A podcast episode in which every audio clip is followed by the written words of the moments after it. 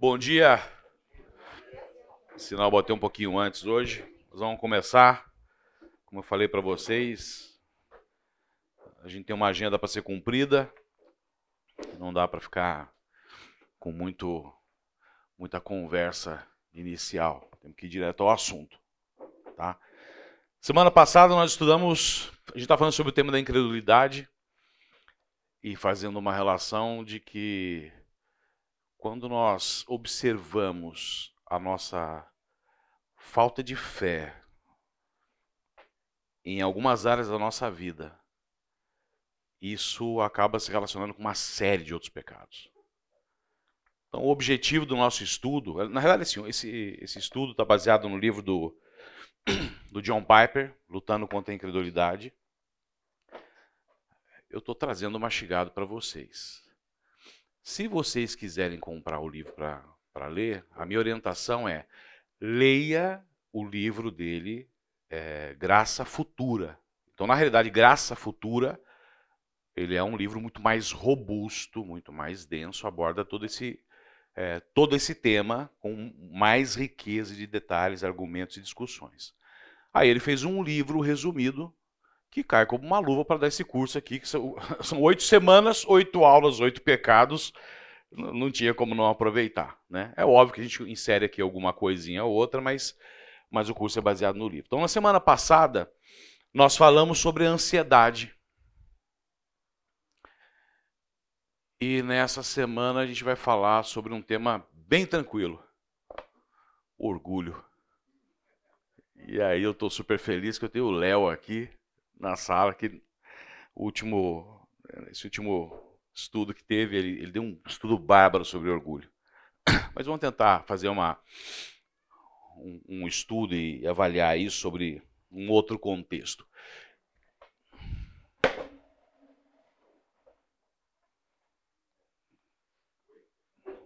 Bom dia, tudo bem? Oi, querido. Faz o seguinte: no intervalo, eu projeto a, a, a bibliografia. Os dois, tá? Eu já deixei separado isso aqui para projetar. Só para a gente não, não, não perder muito tempo. Bom, gente, antes de mais nada, eu queria que você gastasse 30 segundos orando. 30 segundos mesmo que nós temos aqui 90 minutos de aula, são 10 minutos de intervalo, então eu tenho 80 minutos de aula para ser dado e pelos slides que eu tenho, eu tenho menos de 4 minutos por cada slide. Então eu não posso gastar tempo com isso. Tenho 30 segundos de oração, eu quero que você esqueça a tua semana, esqueça, aliás, parabéns ao Dia dos Pais, a todos os pais que estão aqui presentes. Esquece teu compromisso, esquece de todas as coisas que podem tirar a tua tua mente desse, desse momento. Vamos ter um momento de adoração ao Senhor. Isso aqui não é uma aula só, é o momento da gente se entregar para o Senhor. Eu quero que vocês foquem junto comigo nessa aula, que a gente preste muita atenção nisso.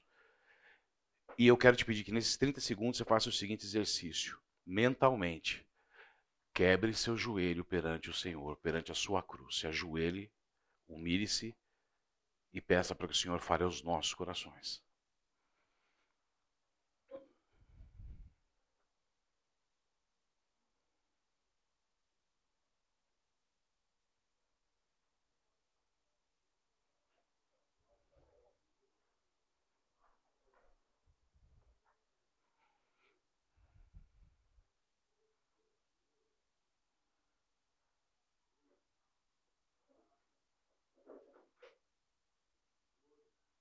Amém?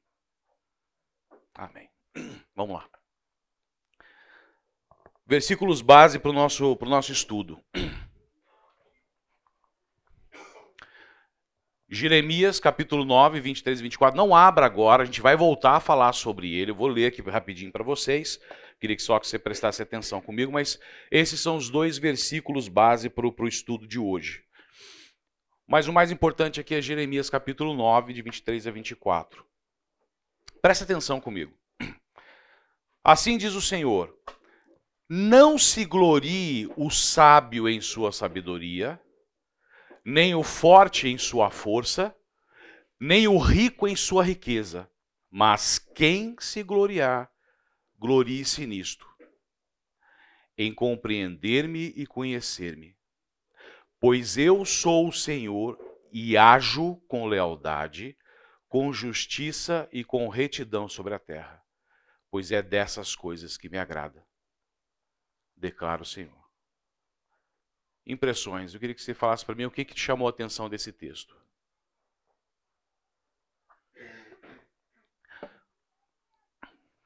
Extraia para mim três pontos importantes aqui. Perfeito. Não ser orgulhoso. Nosso estudo é esse. Que mais?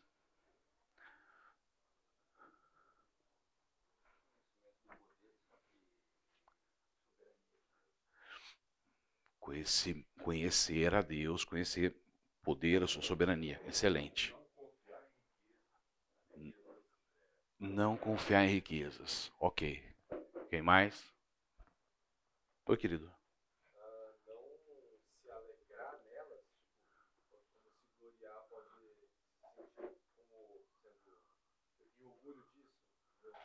É Paulo Henrique, né? Paulo Henrique? Pedro Henrique? Pedro Henrique. Olha, vai um pouco além disso. Gostei do que você falou. Mas vou ajudar vocês. Na realidade, aqui existem três pontos importantes. Ele fala. Deixa eu colocar aqui o óculos. Não se glorie o sábio em sua. Primeiro ponto. Sabedoria. Vocês não têm ideia como o conhecimento é uma fonte enorme de gerar pessoas orgulhosas. Depois ele segue nem o rico em sua, perdão, nem o forte em sua. Tem a questão da força. Eu fiz, eu faço com o meu próprio braço, eu resolvo, sou eu que determino. É sobre a minha capacidade, é sobre aquilo que eu consigo fazer. E aí o terceiro ponto, nem o rico em sua riqueza, porque a riqueza pode ser uma fonte de orgulho, de se gloriar e de sentir segurança. Veja, qual que é a base do nosso estudo? Nós estamos falando sobre incredulidade. Então nós estamos considerando aqui três pontos que podem me induzir a ter uma atitude orgulhosa e com essa atitude orgulhosa eu acabo me desviando, deixando Deus de lado, deixando Deus em um segundo momento. Esse é o ponto.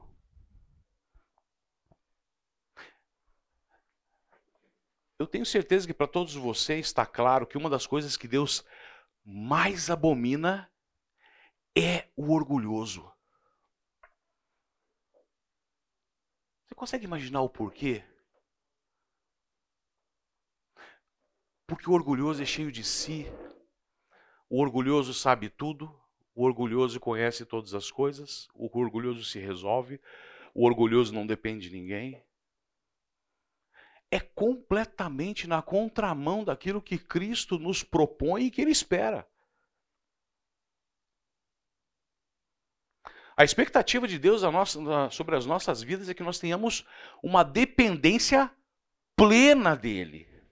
Quando Ele instrui lá atrás, Ele fala assim: ó, ame o Senhor teu Deus de todo o teu coração, de toda a tua força de todo o teu entendimento. Ele, ele, ele resume isso de uma forma de: olha, me ame de uma Está muito alto? Tá. Me ame de uma forma incondicional, plena em todas as coisas, considerando em mim aquilo que, aquele que vai ser o, o provedor, o cuidador, o administrador, o orientador, aquele que vai te fazer conduzir e viver da melhor forma possível aqui nesse ambiente. A gente vai discutir isso com mais detalhes ao longo desse desse estudo. E o outro é 1 Pedro, capítulo 5, versículos de 5 a 6. Da mesma forma, jovens, sujeitem-se aos mais velhos. Sejam todos humildes uns para com os outros. Sejam todos humildes uns para com os outros. Se você orou como eu te pedi agora no início, eu quero que você agora veja no teu coração e sonde isso. É fácil você ter essa atitude?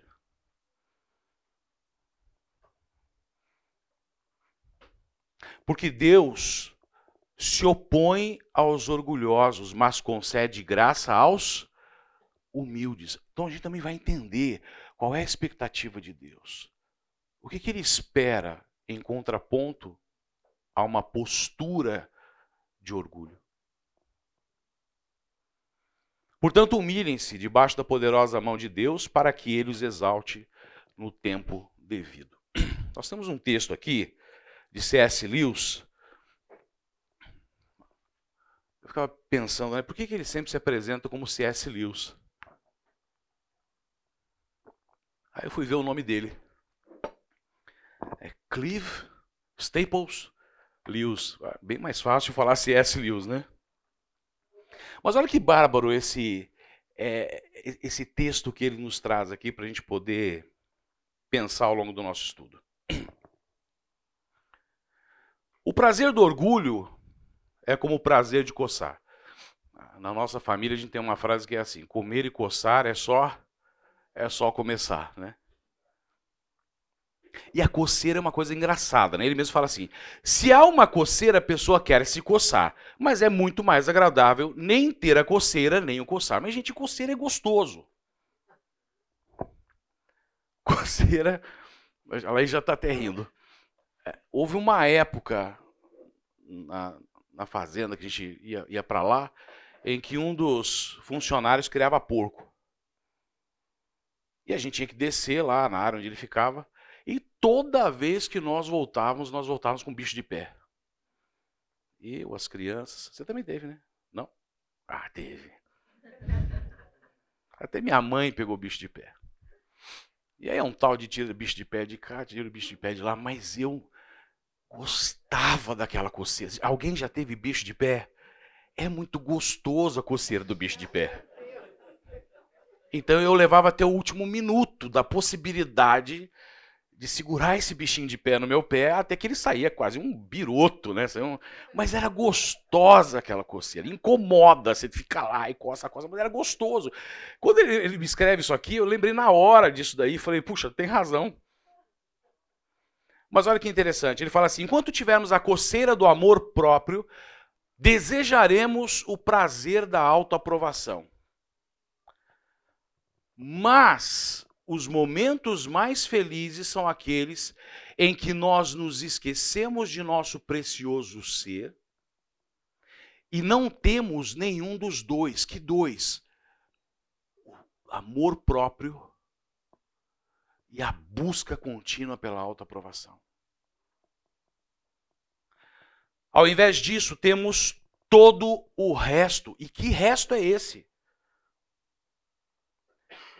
Deus, nossos companheiros humanos, os animais, jardim e os céus. Faz sentido isso? Renato, tem, tem lugar aqui para frente.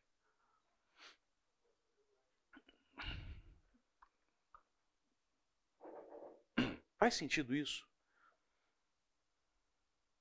Quando eu paro de olhar para o meu interior quando o centro da minha vida é o meu próprio umbigo, quando eu deixo de viver para aquilo que eu, que eu acho que é importante para mim, buscando a autoaprovação que todos me vejam com vanglória. Olha que pessoa de destaque. E eu rasgo tudo isso e é muito difícil. Eu rasgo tudo isso e foco em Deus e me entrego para Ele, me humilho perante a Ele eu começo a ter tempo para olhar para as pessoas que estão à minha volta, para a necessidade dos outros, para a fragilidade minha e dos outros, e começo a olhar com um ar de misericórdia, de cuidado. Eu começo a perceber as coisas mais simples, como ter tempo de olhar para a criação. prestar atenção numa flor, olhar para os céus. Eu deixo de ter uma visão autocentrada e egoísta e começo a enxergar o mundo. E faz todo sentido para quem é cristão, porque veja, A expectativa do Senhor sobre as nossas vidas é que nós estejamos atentos à necessidade dos outros. Porque a nossa grande missão é ir e pregar o evangelho a toda criatura. E se eu estiver autocentrado, focado nos meus objetivos, naquilo que eu quero ser, eu não estou olhando para o outro. E isso não vai fazer parte do meu objetivo de vida. Portanto, se isso é algo que nós compreendemos, contra, o contraponto seria que nós temos que ver uma vida de humildade. Vamos pensar então na questão da humildade nos tempos de hoje. Seja sincero. Se há uma coisa que não tem o menor valor na nossa sociedade, é a humildade. E não é só uma questão do coração humano, sob o ponto de vista de quem é orgulhoso. Pensa que na realidade até mesmo nós temos uma expectativa de sermos guiados, orientados, ou de termos uma orientação de pessoas que são orgulhosas. Vá nas redes sociais, aliás, tem, tem heróis ali, né? O cara trabalha 16 horas, faz crossfit, treina para maratona, é coaching, é isso, é aquilo, é milionário, tem uma BMW, tem não sei o quê, o cara é, né? Mas é isso que vende, é isso que a sociedade quer. Eu quero ir atrás de um cara que teve sucesso. Você vê alguém falando assim: olha, o Senhor me deu isso. Tem vivido uma fé digna de ser abençoado por Deus. Vai numa livraria e fala para mim quantos livros de autoajuda você vai encontrar. Vai numa livraria e diga para mim quantos livros você vai encontrar em defesa de você ter uma postura de ser uma pessoa humilde e piedosa.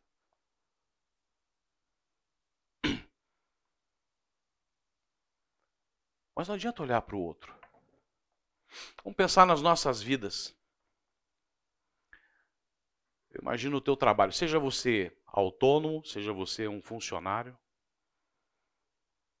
Mas se você é um funcionário, chega um novo chefe, você está há anos na empresa, você conhece todos os processos, e chega lá um cara novo e fala assim: não, não, não, a partir de agora vai ser assim, vai ser assado. Qual é o primeiro sentimento que tem no teu coração? Você fala assim: quem que você pensa que é? Deixa eu me apresentar para você. Eu estou aqui nessa empresa há 12 anos, há 15 anos. Você tem que me ouvir. Ou então chega um, um par teu para trabalhar e ele também chega cheio de novidades, ideias, começa a fazer críticas ao teu trabalho. O que, que você faz? Quem que você pensa que você é, que você está acabando de chegar aqui? Ou você é um profissional liberal e chega alguém também da mesma área de atuação que a tua e senta do teu lado e começa a fazer certas críticas a, a, com relação ao teu trabalho, aos procedimentos que você utiliza, a forma como você executa. E você fala, caramba, eu tenho 20, 30 anos de carreira, fiz isso, fiz... E aí começa, né? Eu estudei em tal faculdade, eu fiz mestrado, eu fiz doutorado, eu fiz mais. Porque isso é nato nosso. Eu estou sempre competindo. Quantas vezes nós nos apresentamos e não nos apresentamos por quem nós somos, e sim sobre o que nós temos? Ou baseado no que nós fazemos? Ou baseado nas nossas capacidades? Gente, eu estou falando isso para mim também. Então, veja. Deus abomina o orgulhoso. Você está vendo que esse é o, talvez, um dos principais pecados. Porque a partir dele, vários outros nascem.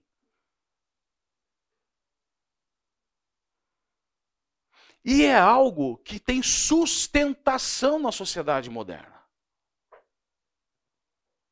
Que é aprovado. Uma pessoa que se apresenta com essa postura tem espaço na sociedade. É ouvido. E quando não, nós mesmos validamos essa pessoa. Ao passo que posso dizer para vocês que restritamente talvez nós tenhamos ouvidos para dar mais atenção a uma pessoa que tem uma postura de humildade, de humilhação aqui no ambiente da igreja. E talvez mesmo assim, em certos momentos, em certas situações você ouve, mas em outras não. Porque você não identifica naquela pessoa a capacidade para poder responder sobre certos temas. Ela é humilde. Ela não sabe o que é aqui fora. Tá claro o que eu estou falando? Então, o primeiro ponto é que na realidade só há uma forma de você ser humilde. A humildade, ela só subsiste, ela só sobrevive na presença de Deus. Portanto, a humildade verdadeira só pode existir para aqueles que reconhecem, e foi o que o Fernando falou agora no início. Em reconhecer quem é Deus. Tanto que ele fala lá em Jeremias: quer se gloriar de alguma coisa? Glorie-se em querer me conhecer, me compreender. Porque à medida que você busca o Senhor e começa a compreender o Senhor, e te digo, você nunca vai conseguir compreender o Senhor, porque você é limitado como eu.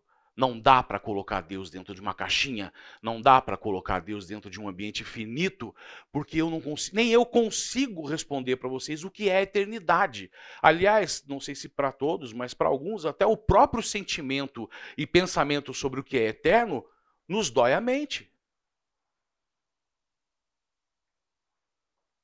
Porque eu sou uma pessoa que gosta de coisas palpáveis, concretas, eu gosto de ver o que está se passando. A eternidade é algo que está muito distante da minha capacidade. Esse é nosso Deus. Então, quando eu reconheço quem é esse Deus e o infinito poder dele, baseado em tudo o que ele fez, criou e o que ele pode executar, não tem como ser orgulhoso.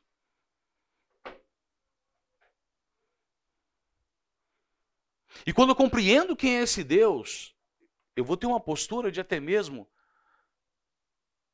na minha oração, ter uma atitude de: Senhor, eu sou grato por tudo que tu me destes. E muitas vezes não é o que meu coração deseja. Mas tu és Deus e é suficiente. Se Deus tirasse a minha vida amanhã, eu posso dizer que ele foi injusto? Se Deus tirar o meu trabalho nessa semana, eu posso dizer que ele é injusto? Se Deus permitir que alguma coisa muito ruim aconteça na minha vida, por disciplina, seja lá pelo que for, eu posso dizer que Deus é injusto? Não posso. O orgulhoso não aceita, se opõe questiona. E na impossibilidade de conseguir resolver isso, ele exclui. Está aqui um dos grandes pontos do ateísmo.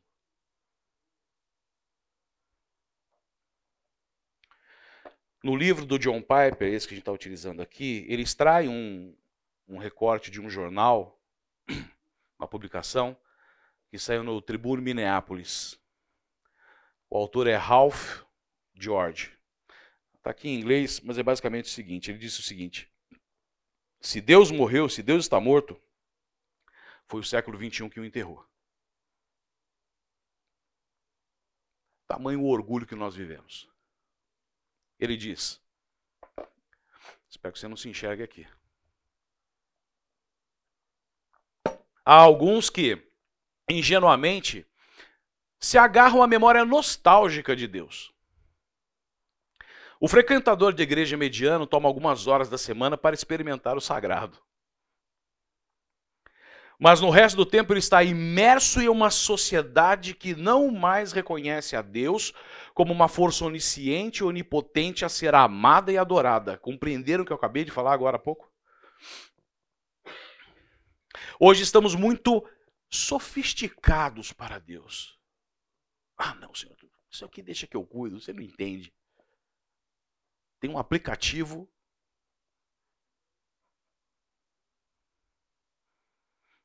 Podemos cuidar de nós mesmos. Não é o que Deus quer. Não é o que ele se propõe, não é o desejo dele.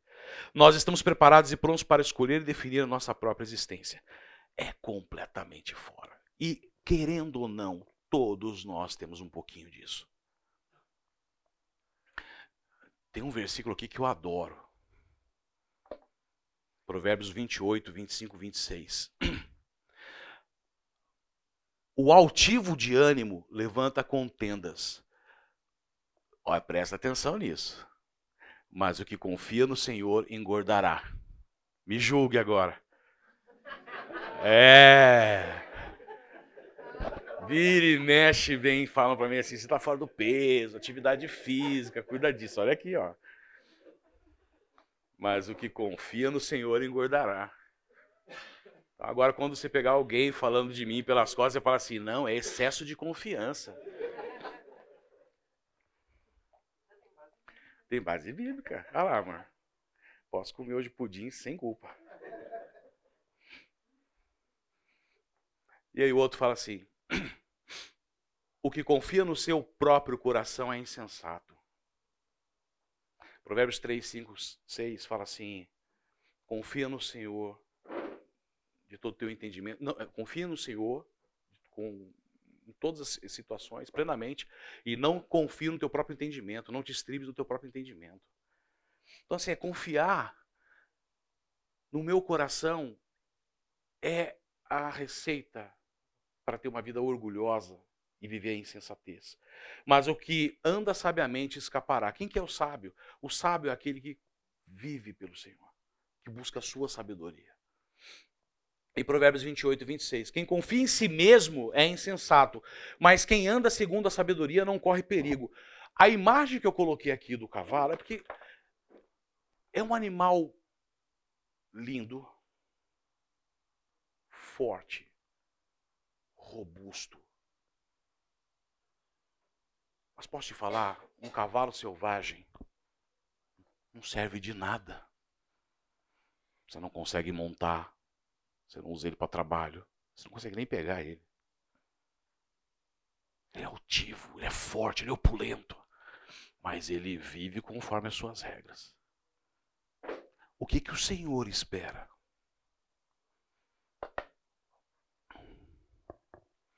Provérbios 21, 31. O cavalo prepara-se para o dia da batalha, mas a vitória vem do Senhor. Você pode ser esse cavalo forte, opulento, mas que seja para o Senhor. Eu tenho que andar conforme os padrões dele, eu tenho que me submeter a ele. Então, coloca o cabresto. E Senhor, usa-me. Eu sou teu.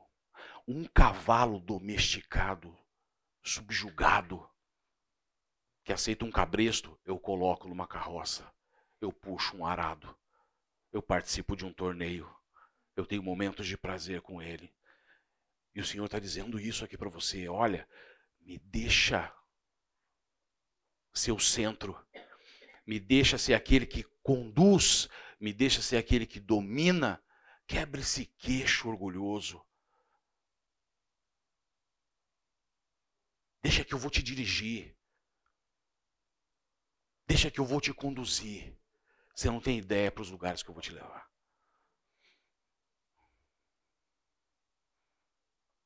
E eu não estou falando de prosperidade. Eu estou falando de relacionamento com Deus. E de experimentar a Deus. Aí tem uma outra frase que John Piper coloca aqui que é bárbara. Você fala assim, mas eu, eu tenho uma fé, eu tenho, eu tenho orgulho da minha fé. Ele diz o seguinte: uma fé orgulhosa é tão contraditória quanto um diabo humilde. É o oposto. Pensa que a queda de Satanás é por quê?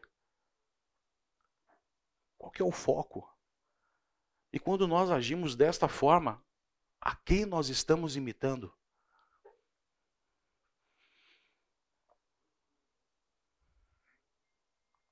Olha esse texto aqui.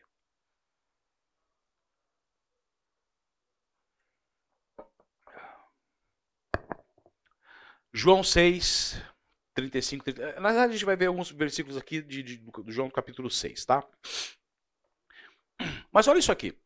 Então Jesus declarou: Eu sou o pão da vida. Aquele que vem a mim nunca terá fome. Aquele que crê em mim nunca terá sede. Por que, que Cristo sempre utiliza esses termos? Por que, que ele faz essa analogia? Inclusive, essa semana eu estava na, na Coenonia, fiz essa discussão lá. Mas se eu perguntar para vocês aqui, alguém já passou fome? Levanta a mão. Compreenderam? Você pode ter se colocado numa situação de, de fome, talvez, para tratar do corpinho. Mas a gente não sabe o que é sentir fome. Aquele povo naquela época sabia o que é escassez. Viviam num deserto. Ter alimento, ter recurso de alimento, dependia muito de como é que estava plantio, a situação é, com relação a, a, ao clima, se ia ter muita seca, se não ia chover. A mesma forma com relação à sede. Alguém aqui já sentiu sede? Sim. Mas se você estiver aqui sentindo sede para sobreviver desesperadamente, você está sem esse copinho, você vai ali no banheiro, tem uma torneira. Nós vivemos com abundância disso. Então, quando Deus usa esse recurso aqui para chamar a atenção deles, olha, aquele que comer daquilo que eu estou oferecendo nunca vai ter fome, aquilo que beber de mim nunca mais terá sede, ele está conseguindo trazer do coração o seguinte: olha, é a questão da tua sobrevivência, aquilo que é essencial. Eles tinham a noção de quanto é essencial a vida, o alimento e a água.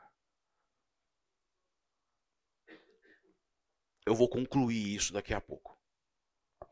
No versículo 36 ele diz: Mas como eu disse, vocês me viram, mas ainda não creem. Porque é fato, ele está ali. Primeiro, quem está falando aqui é Cristo, está se apresentando.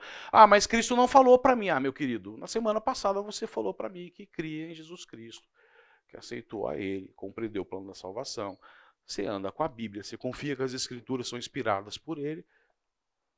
Ele não precisa vir aqui sentado do teu lado de novo e falar assim: Oi, eu sou Cristo. Isso é fé. E aí eu tenho essa promessa. E quando não, ele não é a minha fonte de saciedade. Ele não é o todo. E nos versículos anteriores. Opa, desculpa.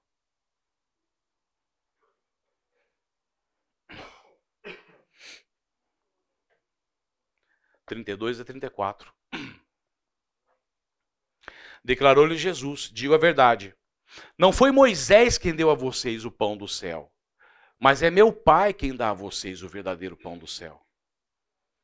Pois o pão de Deus é aquele que desceu do céu e dá a vida ao mundo. Disseram eles: Senhor, dá-nos sempre desse pão. Na realidade, eles não compreendiam o que estava sendo dito aqui. E quanto nós compreendemos do que Deus está falando ao nosso coração. O que nós precisamos, na realidade, para combater o orgulho é de ter uma fé inabalável, onde a questão dessa fé é buscar saciedade, plenitude, satisfação, prazer, gozo, tudo no Senhor. É isso que ele está dizendo lá. Ele tem que ser a tua fonte. Crer em Jesus significa vir a Jesus pela satisfação de tudo. O que Deus é para nós nele. O incrédulo se afasta e busca satisfação em outras coisas. Então, quando eu começo a querer fazer as coisas pela minha própria força, pelo meu entendimento, e vou correr atrás daquilo que vai satisfazer o meu desejo, eu estou deixando Deus num segundo, terceiro, quarto, quinto, décimo plano, ou nem está considerando ele. Eu não estou dizendo que não seja necessário você empreender, correr atrás. Mas antes disso, aquela orientação de Tiago, não é fazer o planejamento, não, eu vou, eu vou vender, eu vou fazer, eu vou negociar. Não, não, não, é colocar para o Senhor. de uma forma humilde: Pai, eu não sei nem se eu vou estar vivo daqui a um segundo.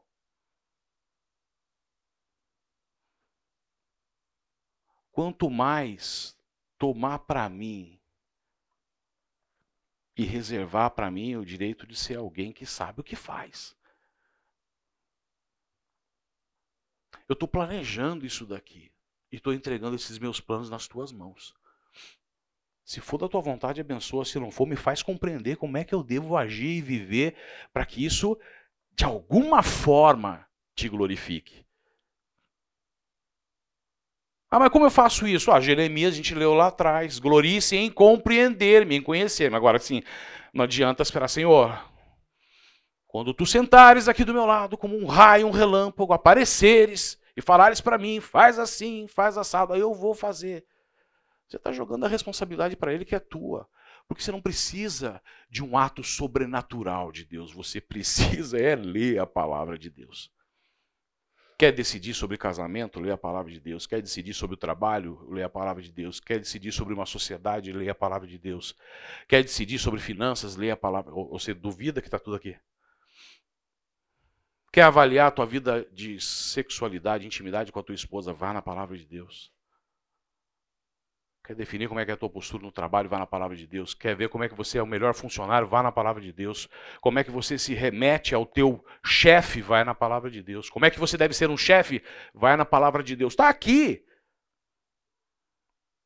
E aí você não está sendo orgulhoso.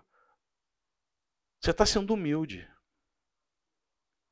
Para toda decisão que eu vou tomar, Senhor, estou te buscando. Me ajuda com isso. E aí nós vivemos uma vida miserável, de escassez, e não sabemos por quê.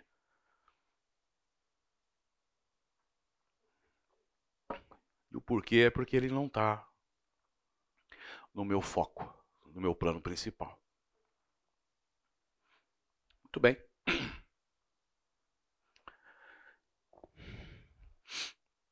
Extraído do livro de John Piper.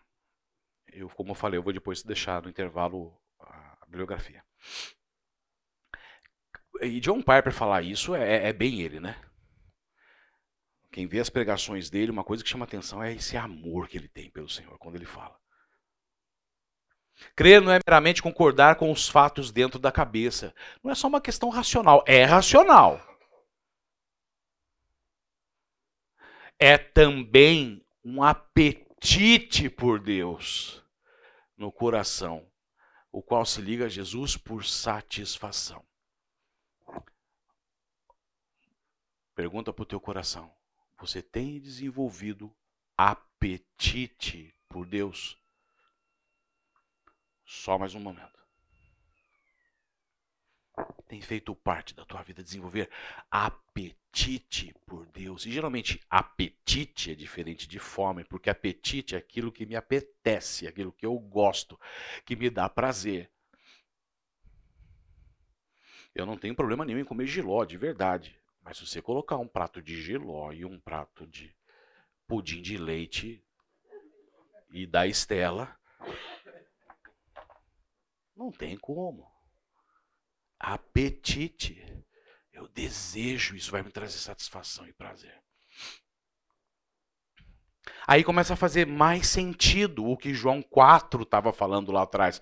Mais alguns versículos, versículo 13 e 14. Então Jesus disse: Quem beber desta água terá sede de novo, mas a pessoa que beber da água que eu lhe der nunca mais terá sede, porque a água que eu lhe der se tornará nela uma fonte de água que dará a vida eterna. Isso aqui, o contexto em que ele está com a mulher samaritana. Não é à toa que ele fez todo esse argumento, toda essa conversa com ela. Tinha motivos para isso. Assim como depois ele fala em João 6, 35 a 36, Jesus respondeu: Eu sou o pão da vida. Quem vem a mim nunca mais terá fome, e quem crê em mim nunca mais terá sede. Mas eu já disse que vocês não creem em mim embora estejam me vendo. A mesma afirmação que ele fez lá em João 4.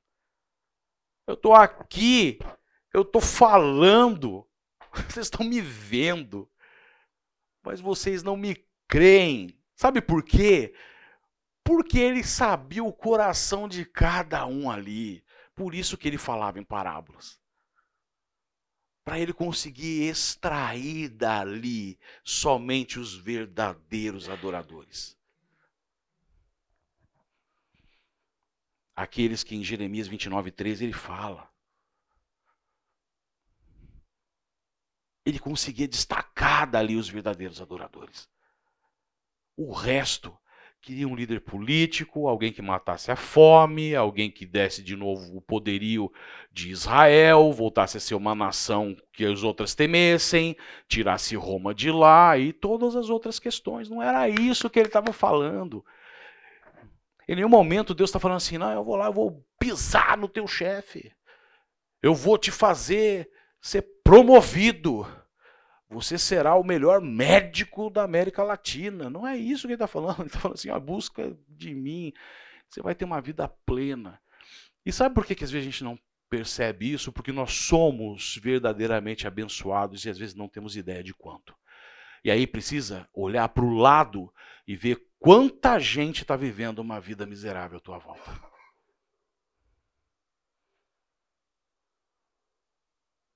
Pessoas com depressão, pessoas com pânico, pessoas sem uma sem esperança, sem saber para onde confiar, e isso é uma vida miserável.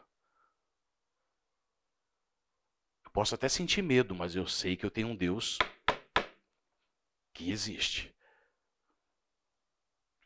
Eu posso até ter pânico e depressão, por que não? Mas eu tenho um Deus que me apoia, que me acompanha.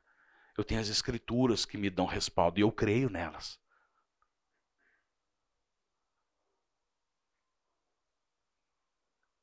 Essa é a satisfação que Deus promete. Oi, Fernando, fala.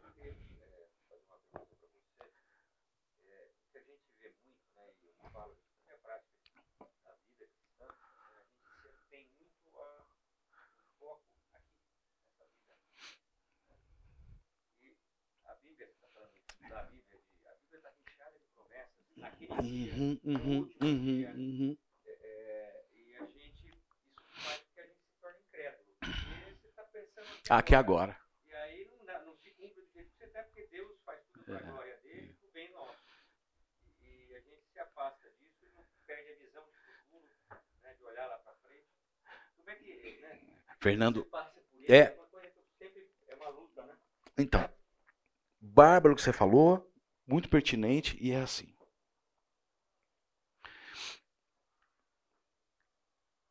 No agora, no agora, aí, senhores, eu não sou pastor, eu não sou teólogo, eu vou fazer aquilo que eu não gosto de fazer, que é dar a minha opinião. Mas para mim, no agora, é independente de qualquer circunstância, sentir satisfação, paz, plenitude, que é o que Paulo falava lá em Filipenses 4 independente de ser açoitado, de passar fome, de ter abundância, de não ter abundância, de estar tá doente, de saber que vai morrer daqui a um mês, é desfrutar dessa paz. E não é a conquista, talvez, dos meus objetivos pessoais ou daquilo que eu, que eu quero ter. E muitas vezes esse pensamento nosso está muito arraigado em você fazer um comparativo com o outro e com o ímpio. Tem salmos que falam sobre isso. Então, assim, pô, o ímpio está engordando, tem isso, tem aquilo, e cresce, e tudo que ele faz dá certo, e prospera. E de repente, quando ele olha para a graça futura, que aí é o livro do John Piper que eu estou falando para vocês comprarem, o outro, ele foca nisso. Quando eu olho para o fim dele, aí eu entendo. Porque aquele que é egoísta, ateu, ímpio, aquele que é ímpio e que exclui Deus completamente da sua vida, ele pode usufruir o melhor aqui, mas acabou. Vocês viram o, vídeo que eu falei do Ebenezer lá? A pregação dele? Vejam que vai fazer todo sentido. As cinco coisas boas do inferno, é isso, né? As cinco coisas boas do inferno. A hora que você olhar aquilo dali, você vai falar: Meu pai, graças a Deus, Deus me salvou. Mas assim, e muitas vezes, quando os profetas chamaram a atenção do povo, falava assim: olha, presta atenção, existe uma esperança, existe uma promessa. E ele não estava falando ali. Mas também tiveram situações em que Deus permitiu que o povo fosse oprimido agora. E depois libertou e trouxe a libertação, uma situação de tirar daquela opressão, como foi valoroso. Isso pode acontecer. As duas situações coexistem. Mas eu acho que o ponto central aqui, Fernando, é não ser o, o que eu quero ou o que eu acho. Eu posso até pedir para Deus, e a Bíblia me orienta. Acho que Mateus 7, 7, né? Se nós pedimos, vocês receberão. Se você bater na porta, a porta vai se abrir. Acho que é 7, 7, 7 ou 7, 13. Um dos dois. Também pode estar errado. Mas veja, existe esse conflito. E isso é natural nosso, porque eu vivo o presente, o hoje, pela minha limitação e por aquilo que eu quero ter. E aí eu olho o que eu gostaria de dar para minha família, para os meus filhos, o que eu gostaria de viver. E aí também tem a questão do, da comparação com o que os outros fazem, o que os outros têm, o que os outros têm. E aí isso vai para todas as esferas da nossa vida. Profissional, eu começo a me comparar com outros profissionais da minha área. É, pessoal, relacional, seja lá o que for. E, essa é uma questão nossa.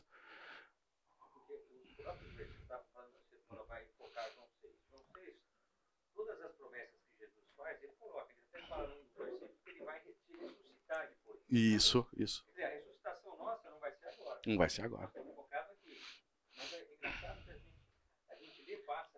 É.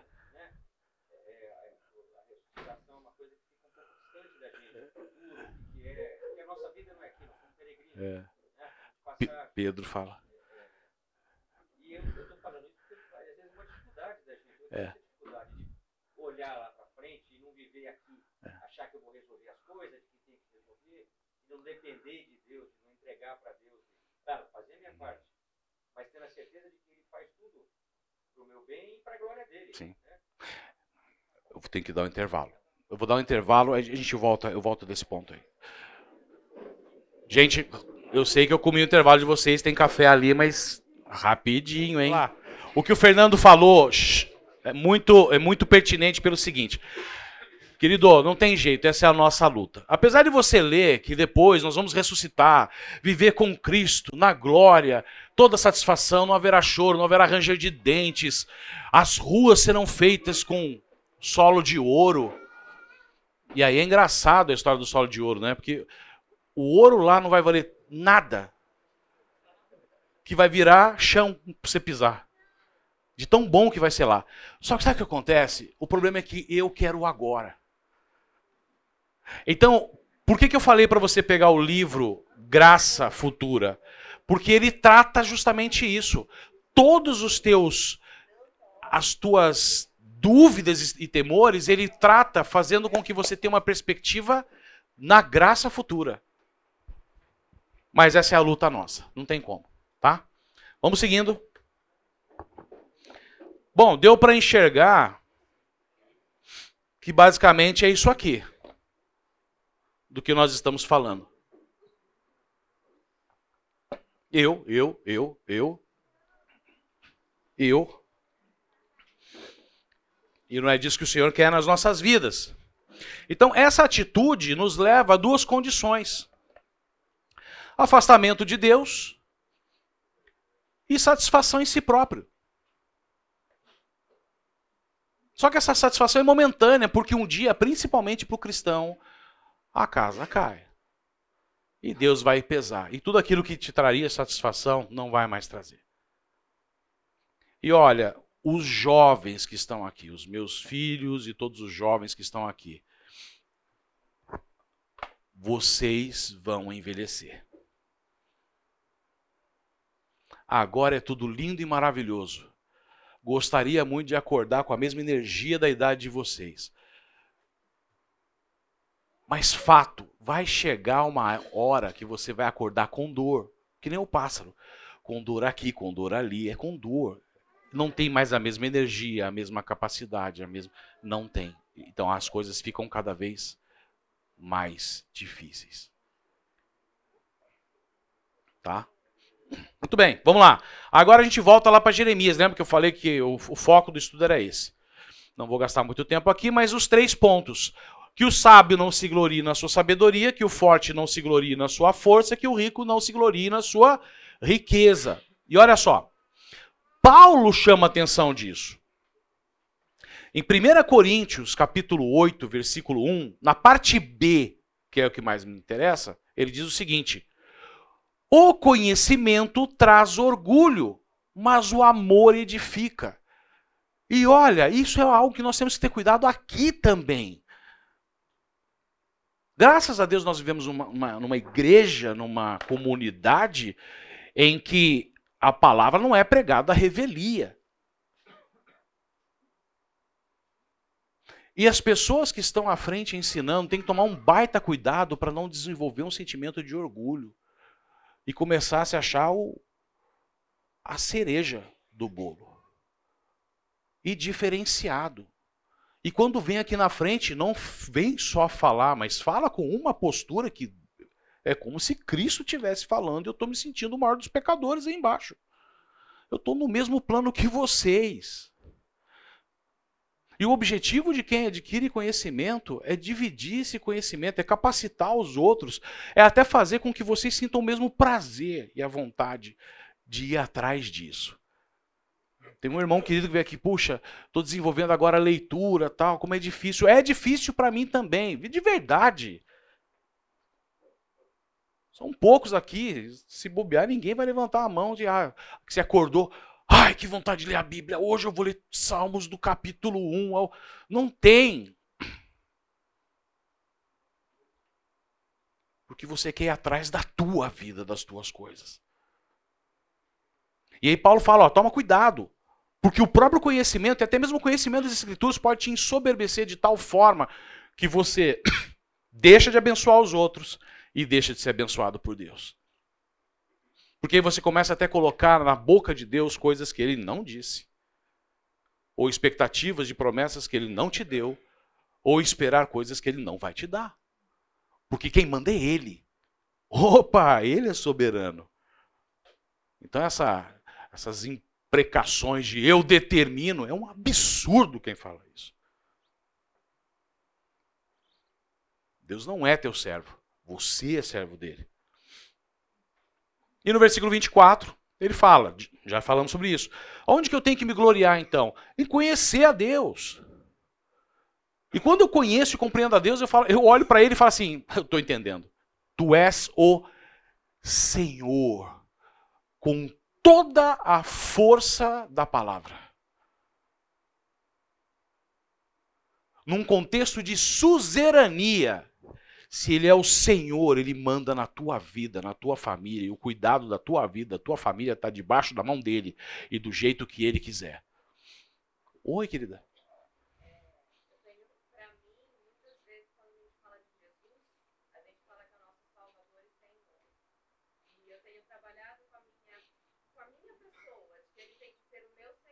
Teu Senhor.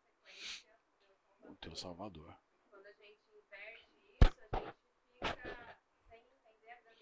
a grandeza.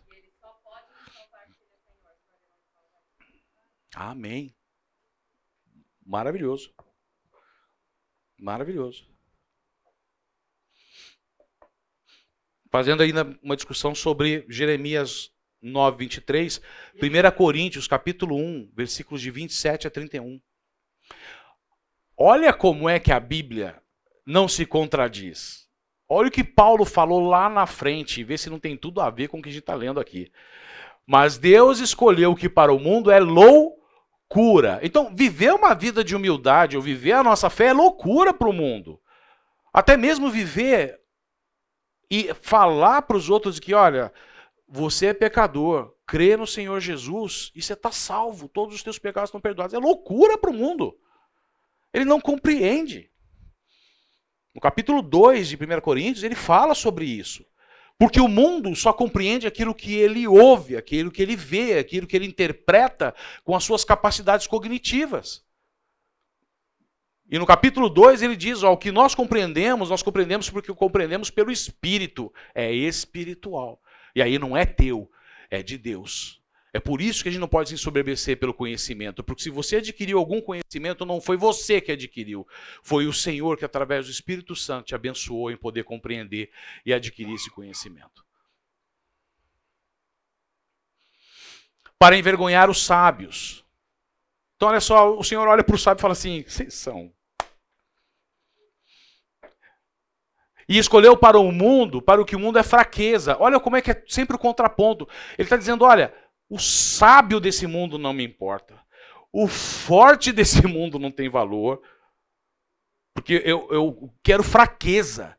Eu quero que você me busque na fraqueza. É aí que eu vou me aperfeiçoar contigo. A minha graça te basta para envergonhar o que é forte. Ele trata os três pontos. Olha aqui mais para frente. E escolheu para o mundo o que é insignificante, desprezado e o que não é nada, e para reduzir a nada o que é, a fim de que ninguém se vanglorie diante dele.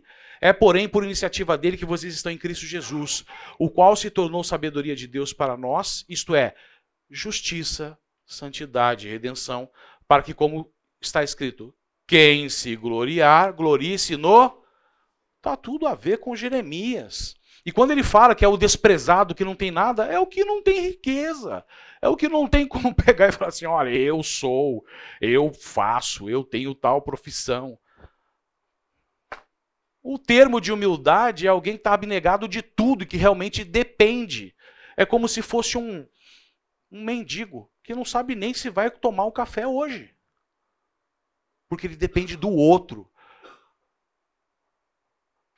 A gente não gosta de fazer essa foto na nossa mente, mas é isso que Deus quer. Venha para mim como um mendigo, como alguém humilde, que não sabe nem se vai comer amanhã.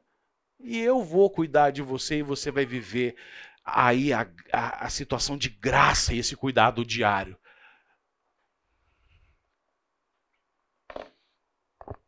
Romanos 11, 34, 36 quem conheceu a mente do Senhor? Quem foi seu conselheiro? Ponha na sua mente, pois dele, por ele e para ele são todas as coisas. A ele seja glória para todos sempre. Amém. Aonde você acha um espacinho aqui para um orgulhoso? Não tem. E aí você pode também se vangloriar da sua força. Aliás, você olha uma formiga aqui, é bárbaro, não é o tamanho desse bicho aqui, mas é pura engenharia mecânica, a forma de, das articulações, a capacidade dela saber como é que. Né? Deuteronômio 8, de 11 a 17. Tenham cuidado de não se esquecer do Senhor, o seu Deus, deixando de obedecer aos seus mandamentos, às suas ordenanças e aos seus decretos que hoje ordena a vocês. Não aconteça que, depois de terem comido até ficarem satisfeitos, esse é um outro problema. De terem construído boas casas e nelas morado, de aumentarem os seus rebanhos, a sua prata e o seu ouro e todos os seus bens do seu coração, fique orgulhoso e vocês se esqueçam do Senhor. E daí o Senhor te abençoa e aí você começa a ficar tão bam bam bam, tão como é que chama o o Yuri usou um termo pimpão, né? Fica tão pimpão. E aí você começa a esquecer do Senhor, você começa a achar fui eu. Fui eu que conquistei. Olha a vida que eu tenho. Vem na minha casa. Quer comer pato com laranja? Vem na minha casa.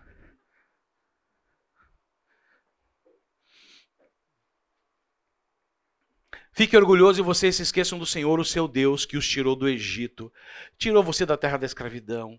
Ele os conduziu pelo imenso e pavoroso deserto, por aquela terra seca e sem água, de serpentes e escorpiões venenosos. Aí você fala, mas Ricardo, isso foi lá com eles, e você não vive isso no teu dia a dia? Olha para o teu lado, a gente vive uma vida que é um puro deserto. Assolado de escorpiões, cobras venenosas, pessoas nos perseguindo, falta de água, de abundância. Ele tirou a água da rocha para vocês e o sustentou no deserto com maná, que os seus antepassados não conheciam, para humilhá-los e prová-los, a fim de que tudo que vocês fosse bem com vocês. E às, vezes tem isso, é Deus colocar a mão sobre você. Não é porque ele não gosta de você, é porque ele te ama.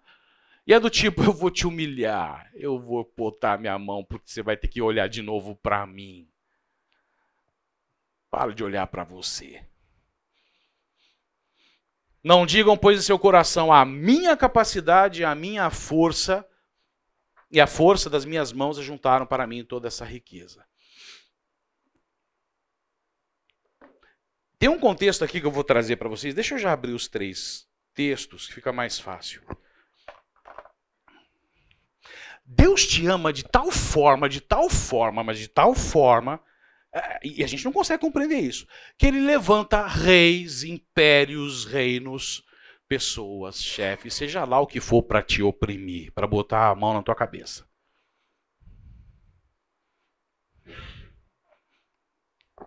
Nesse contexto aqui de Isaías, ele está falando sobre o período de Senequeribe, o Senaqueribe, é um dos dois.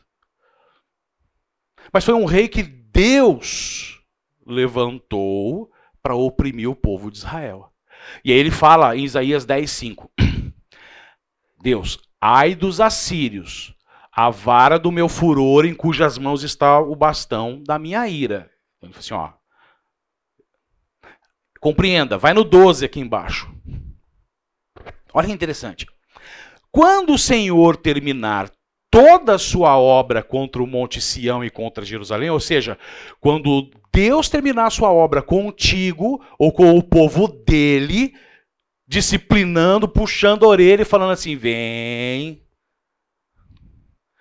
Ele dirá: Castigarei o rei da Síria pelo orgulho obstinado de seu coração e pelo seu olhar arrogante. Deus não suporta o orgulho nem mesmo do ímpio. E olha o versículo 13. Sene...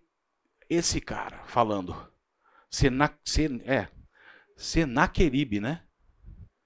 Pois ele diz: Com a força da minha. Olha aqui, o orgulhoso. Com a força da minha mão eu fiz e com a minha sabedoria, porque tenho entendimento, força, sabedoria. Removi as fronteiras das nações, saqueei os tesouros, riqueza. Como um poderoso, subjuguei todos os seus habitantes. E Deus está falando, amigão, não foi você.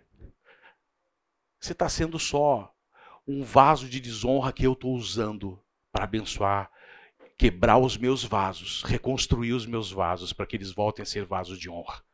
É assim que ele vai nos tratar. Alguém tem mais um exemplo aí do período anterior de um baita de um orgulhoso que Deus botou a mão? Opa, Nabucodonosor, olha ele aqui. Daniel 4, versículo 28 e 30. Tudo isso aconteceu com o rei Nabucodonosor, 12 meses depois, quando o rei estava andando no terraço do palácio real da Babilônia. Ele está lá, pimpão. Gostei desse termo. É? É. Acaso não é esta grande Babilônia que eu construí como capital do meu reino, com o meu enorme poder e para a glória da minha majestade? O que aconteceu com ele? Versículos 33. A sentença sobre Nabucodonosor cumpriu-se imediatamente. Ele foi expulso do meio dos homens e passou a comer capim como os bois. Seu corpo molhou-se como o orvalho do céu, até que os seus cabelos e pelos cresceram como as penas da águia e as suas unhas como as garras das aves. Ele botou a mão num ímpio. E olha o que aconteceu com Nabucodonosor. Todos os povos da terra são como nada diante dele. Ele glorificou. Ele se ajoelhou, quebrou o joelho, se humilhou e declarou: Todos os povos da terra são nada como são como nada diante dele. Ele age como lhe agrada, como os exércitos dos céus e com os habitantes da terra. Ninguém é capaz de resistir à sua mão ou dizer-lhe: O que fizeste? Ele é soberano.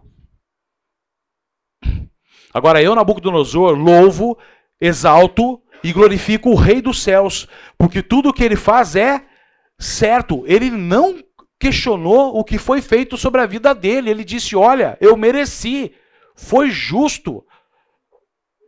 Nabucodonosor, dá até vergonha de quem a gente é.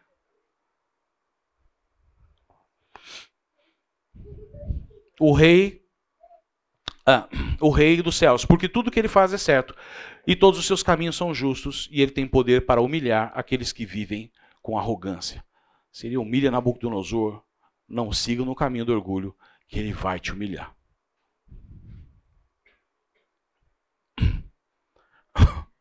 Compreendendo quem é Deus. Lembre-se dos dias do passado, considere as gerações há muito passadas. Pergunte a seus pais, e estes contarão a vocês, aos seus líderes, e eles explicarão a vocês. Isso está em Deuteronômio 32, 7 e 9.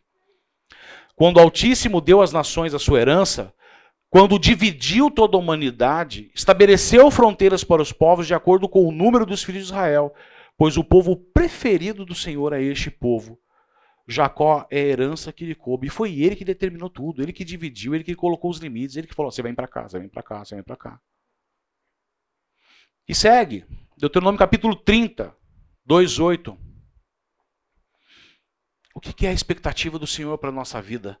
E quando vocês e seus filhos voltarem para o Senhor, o seu Deus, e lhe obedecerem de todo o coração e de toda a alma, e de acordo com tudo que hoje ordena a vocês, então o Senhor, o seu Deus, trará restauração a vocês. Ainda que ele levante um povo contra vocês, ainda que ele dissipe essa nação, se nós nos voltarmos para Ele, entendermos a ação poderosa da mão dele sobre as nossas vidas, Ele nos restaura. Terá compaixão de vocês e os reunirá novamente de todas as nações por onde os tiver espalhado. Mesmo que tenham sido levados para a terra mais distante debaixo do céu, de lá o Senhor, o seu Deus, os reunirá e os trará de volta. Ele os trará para a terra dos seus antepassados e vocês tomarão posse dela. Ele fará com que vocês sejam mais prósperos e mais numerosos do que os seus antepassados. Ponto mais importante aqui. O Senhor, o seu Deus, dará um coração fiel a vocês e aos seus descendentes, para que o amem de todo o coração, de toda a tua alma e vivam. Por que, que essa é a parte mais importante? Porque você e eu somos orgulhosos. Porque você e eu temos um coração corrupto. Porque a carne vai me levar para o pecado. Gálatas 5 já diz isso. Quais são as obras da carne? Não tem para onde escapar. Mas olha, eu posso pedir para ele até mesmo o coração, que é essencial para que eu viva uma vida que o agrade, eu posso pedir para Ele. Senhor, eu me humilho perante a Tua presença. Sou um miserável pecador. Tira esse coração de pedra. Dá-me um coração novo. Me ajuda a ser fiel. Me ajuda a te obedecer. Me ajuda, me ajuda, me ajuda. E você acha que Deus vai te negar alguma coisa nesse sentido? Não, de jeito nenhum. De jeito nenhum. Sobre as riquezas.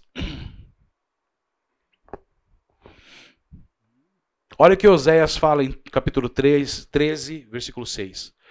Quando eu os alimentava, ficavam satisfeitos. Quando ficavam satisfeitos, eles se orgulhavam e então me esqueciam. Então, cuidado. Às vezes a bênção pode se tornar maldição. Jeremias 49, 4. Por que você se orgulha de seus vales? Por que se orgulha de seus vales tão frutíferos? Ó oh, filha infiel, você confia em suas riquezas e diz: Quem me atacará? Quem me atacará? A hora que ele quiser, ele levanta alguém e vai te atacar. 1 Coríntios 4,7: Pois quem torna você diferente de qualquer outra pessoa? O que você tem que não tenha recebido? E se recebeu, por que se orgulha como se assim não fosse? Quem é você para se achar superior ao teu irmão? Ou até mesmo ao ímpio lá fora? Começa a olhar as pessoas lá fora com certo, não, mas eu sou crente, eu sou cristão, eu tenho um conhecimento, eu sou salvo e. Hum, já estou vendo a brasa na cabeça dele. Está queimando, vai para o inferno. Não é isso que ele quer. O Senhor quer que nós tenhamos amor para todos. E com essa vida possamos trazer mais pessoas do inferno para cá. Porque até mesmo isso que nós vivemos e temos, que é um privilégio, é graça. Quem mereceu a salvação? Levanta a mão aí. Bom.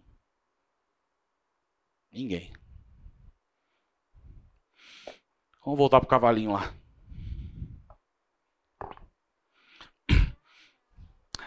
Riqueza, poder. Não há rei que se salve com o poder dos seus exércitos, nem por sua muita força livre ou valente. O cavalo não garante vitória a despeito de sua grande força. Ninguém pode livrar. Gente, não há quem subsista ao Senhor. E nós temos que compreender isso, porque quem não compreende isso é o ímpio, é o ateu. Está faltando Deus aqui nessa foto. O ateu exclui, não existe, ele é autossuficiente. E a própria Bíblia fala sobre ele. Salmos 20, 10, versículo 4 diz o seguinte: O perverso na sua sabedoria não investiga. Ponto e vírgula. Inicia-se uma nova sentença. Que não há Deus são todas as suas cogitações. Ele não quer pensar sobre isso. Ricardo, como é que a gente consegue então converter uma grande massa de ateus simultaneamente? Ah, vamos fazer uma vaquinha e colocar eles nesse navio aqui, ó. Eu duvido que um ateu aqui não fale, meu Deus, me salva. Ou até começa a filosofar, por que permitistes isso? Pô, você não crê em Deus, Deus não existe, você está clamando para ele o quê? Está jogando para ele que é injusto o quê? Você está falando que ele não existe? Não tem nem que pedir para ele. Mas nessa situação, até o ateu, ou tem que ser muito orgulhoso, e pode ser que exista e não reconhece que só Deus pode salvar de uma situação dessa. Eu, hein? Eu acho que isso não é nem navio, isso aqui é um iate de um ricaço. O que, que Deus quer?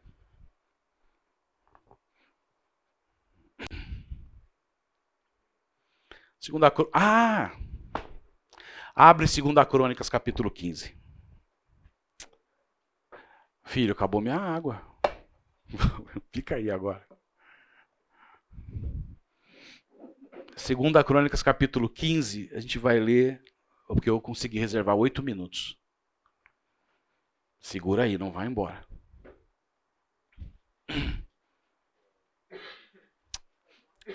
Não, não, agora já. Ô, oh, perdão. Segunda Crônicas, capítulo 15. Eu sei que aqui está 16, a gente vai chegar nele. Mas vai para o 15 primeiro, confia em mim. O versículo? Não, a gente vai começar a ler a partir do 10. Tá, me acompanha aí. Pode, posso ir? Todos eles se reuniram em Jerusalém no terceiro mês do ano 15 do reinado de Asa. Asa é um rei que estava sendo instituído ali. Naquele dia ofereceram em sacrifício ao Senhor setecentos touros e sete mil ovelhas que eles haviam tomado nas batalhas. Fizeram uma aliança com o Senhor, o Deus dos seus antepassados. Ele, ele restaurou o povo, trazendo de novo para a aliança. Prometendo adorá-lo com todo o coração e com toda a alma. Olha, de novo o povo. Opa, pera um pouquinho, vamos voltar, estava bagunçado lá atrás. Vamos voltar para o Senhor. Juraram também que seriam mortos todos os que não quisessem adorá-lo, tanto crianças como adultos, tanto homens como mulheres.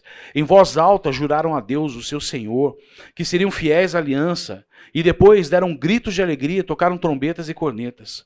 O povo de Judá ficou alegre por causa desse juramento que tinha feito com todo o coração. E por terem procurado o Senhor com toda boa vontade, ele deixou que o achassem e permitiu que vivessem em paz com todos os povos vizinhos. Houve paz Cessaram-se as guerras com todos os povos vizinhos. Não é muito diferente do que é hoje. Gente, é guerra toda hora lá. Pessoalzinho trinca. Asa, ah, olha só. Asa também tirou a sua mãe Maacá da posição de rainha mãe. Ô, oh, querida, vem cá. Você é minha mãe, mas ó, você está fazendo muita bobagem. Você está levantando postes ídolos para deuses que não é para ser adorados não vou te seguir. Você pode ser minha mãe, mas você pode ser rainha. Eu vou depor você do, do, do da posição de rainha, que é o que ele está fazendo aqui. Tirou sua mãe da posição de rainha-mãe porque ela havia mandado fazer uma figura imoral para servir como poste da deusa Azerá. Asa derrubou o ídolo, o reduziu a pó e queimou do vale de Cedron. Ele não destruiu todos os lugares pagãos de adoração, nos altos montes, né? Acho que algumas versões devem falar isso. Porém, foi fiel a Deus toda a sua vida. Asa foi fiel a Deus toda a sua vida. Ele colocou no templo todos os objetos do seu pai, que o seu pai havia separado para o Senhor Deus, e também os objetos de prata e de ouro que ele mesmo havia separado. E, de novo, não houve mais guerra até o ano 35 do seu reinado. Opa! Vamos agora para o capítulo 16. Começa assim. No ano 36, quantos anos de, de paz teve? 35. No ano 36, depois que ele viveu bem todo esse período, do reinado de Asa, Baasa, rei de Israel, invadiu Judá e começou a cercar de muralhas a cidade de Ramá, para assim controlar o movimento na estrada que ia até Jerusalém. Por isso o rei Asa, olha aqui, pegou prata e ouro do templo e do palácio e entregou alguns dos seus servidores a fim de que levassem para Damasco e dessem ao, bem, ao rei Ben-Hadad da Síria. Junto foi a seguinte mensagem: Vamos ser aliados como eram os nossos pais. Essa prata e este ouro são para você. Retire agora o apoio que você está dando a Baasa, rei de Israel, para que assim ele tenha de retirar os seus soldados do meu país. O rei Ben-Hadad concordou com a proposta de Asa e mandou que os seus comandantes e seus exércitos atacassem a cidade de Israel. Eles conquistaram Ijon, Dan e Abel-Maim e todas as cidades da armazém do território de Naphtali. Quando o rei Baasa soube do que havia acontecido, parou de construir as muralhas de Ramá. Aí o rei Asa mandou chamar todo o povo de Judá e eles levaram dali as pedras e a madeira que Baasa havia é, estado usando para construir as muralhas em volta de Ramá. Com esse material, Asa, ele mesmo, construiu as muralhas em volta de Jebe de Mispá. O que, que Asa fez?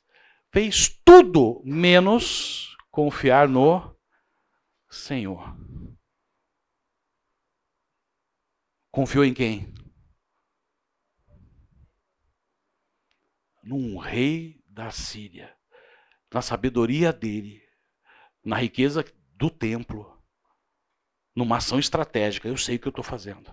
Ele desconsiderou o Senhor desse plano. E olha a história dos reis de Israel, quantas vezes o Senhor foi lá e determinou o que haveria de ser feito. Aí veio o profeta Hanani. Por esse tempo, o profeta Hanani foi falar com o rei Asa de Judá e disse: O Senhor confiou no rei da Síria em vez de confiar no Senhor. Viu? Você confiou no rei da Síria em vez de confiar no teu Deus. E por isso o exército do rei de Israel conseguiu fugir. Não é verdade que os soldados da Etiópia e da Líbia formaram um enorme exército com muitos carros de guerra e cavaleiros? No entanto, o Senhor confiou em Deus, não, o Senhor confiou em Deus, o Senhor, e lhe deu a vitória. Deus está sempre vigiando tudo o que acontece no mundo a fim de dar forças a todos os que são fiéis a ele com todo o coração. Desta vez o Senhor fez uma loucura e por isso, de agora em diante, o Senhor vai estar sempre em guerra. Para quem viveu 35 anos de paz, agora você vai começar a sofrer guerra. Asa ficou tão zangado com o profeta que mandou amarrá-lo com correntes e metê-lo na prisão. E foi nesse. orgulhoso. Nesse tempo também Asa perseguiu algumas das pessoas do seu próprio povo. E aí vem aqui, ó. Porque quanto ao Senhor, seus olhos passam por toda a terra para mostrar-se forte para com aqueles cujo coração é totalmente dele. Nisto procedeste loucamente. Por isso, desde agora, haverá guerras contra ti. Você entende que ele fez certo lá atrás, acabou com os postes ídolos, fez com que o povo fizesse uma aliança, voltasse para Deus, e aí, de repente, seu coração se tornou orgulhoso e começou a tomar decisões por ele mesmo. Salmos 23, 6. Bondade e misericórdia certamente me seguirá. Só tem mais um slide, tá? Só um minutinho. Por todos os dias da minha vida, e habitarei na casa do Senhor para tudo sempre. O Senhor quer que você confie nele. Faça os planos com ele. Isaías 64, 4. Porque desde a antiguidade não se ouviu, nem com o ouvido se percebeu, nem com os olhos se viu Deus além de ti, que trabalha para aquele que nele espera. Que trabalha para aquele que nele espera. E aí tem a questão da autoaprovação, né, de da vanglória. Eu quero aprovação de todo mundo. Contudo, não quereis vir a mim para ter desvida. Eu não aceito glória que vem dos homens.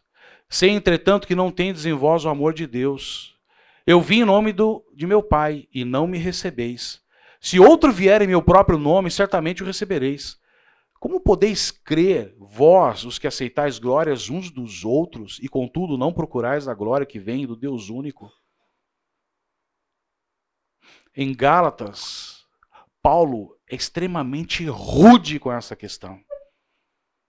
E ele diz: que ele não dava a menor importância para aqueles que tinham maior influência. Gálatas 2, 6. E quanto àqueles que pareciam ser de maior influência, quais tenham sido outrora, não me interessa. Paulo sendo Paulo, né? Deus não aceita a aparência do homem. Esses, digo, que me pareciam ser alguma coisa, mas nada me acrescentaram. Ele só buscava na fonte. Capítulo 1, 10 de Gálatas. Porventura procuro eu agora o favor dos homens ou de Deus? Ou procuro agradar a homens? Se agradasse ainda a homens, não seria servo de Cristo. Está muito claro na cabeça dele. Agradar o povo, agradar os homens, agradar as pessoas, o que elas vão ver de mim, o que elas vão aceitar de mim.